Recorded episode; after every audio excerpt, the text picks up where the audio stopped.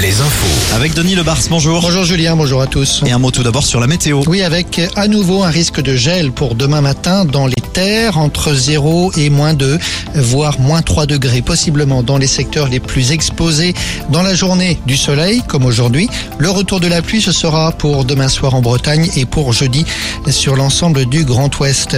Et puis le bilan du mois de mars, bilan de Météo France, comme depuis plus d'un an maintenant, mars 2023 a été le plus chaud de ces dernières années, même constat que pour les 14 derniers mois. Le bilan pluviométrique reste supérieur à la moyenne.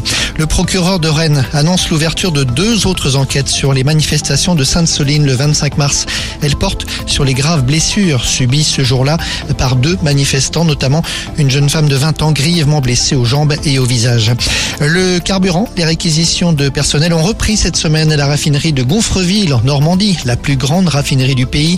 L'objectif, c'est d'assurer un approvisionnement vers l'île de France et le centre Val-de-Loire. Le gouvernement précise aussi que les réquisitions engagées mercredi dernier au dépôt pétrolier de Donge sont toujours en vigueur.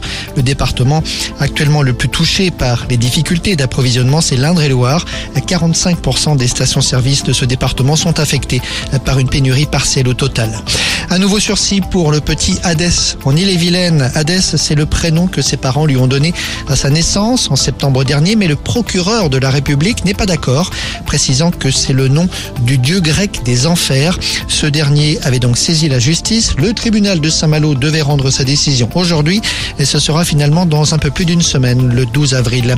Le cyclisme est la première étape du Pays de la Loire Tour entre Saint-Pérenré et Saint-Gilles-Croix-de-Vie aujourd'hui. C'est le sprinter Brian Cocard qui s'est imposé dans les rues de la station balnéaire vendéenne. Le Nazérien prend la tête du général avant la deuxième étape qui se disputera demain entre Clisson et le Lyon d'Angers. Voilà pour l'info, très bonne fin de journée. Merci Denis.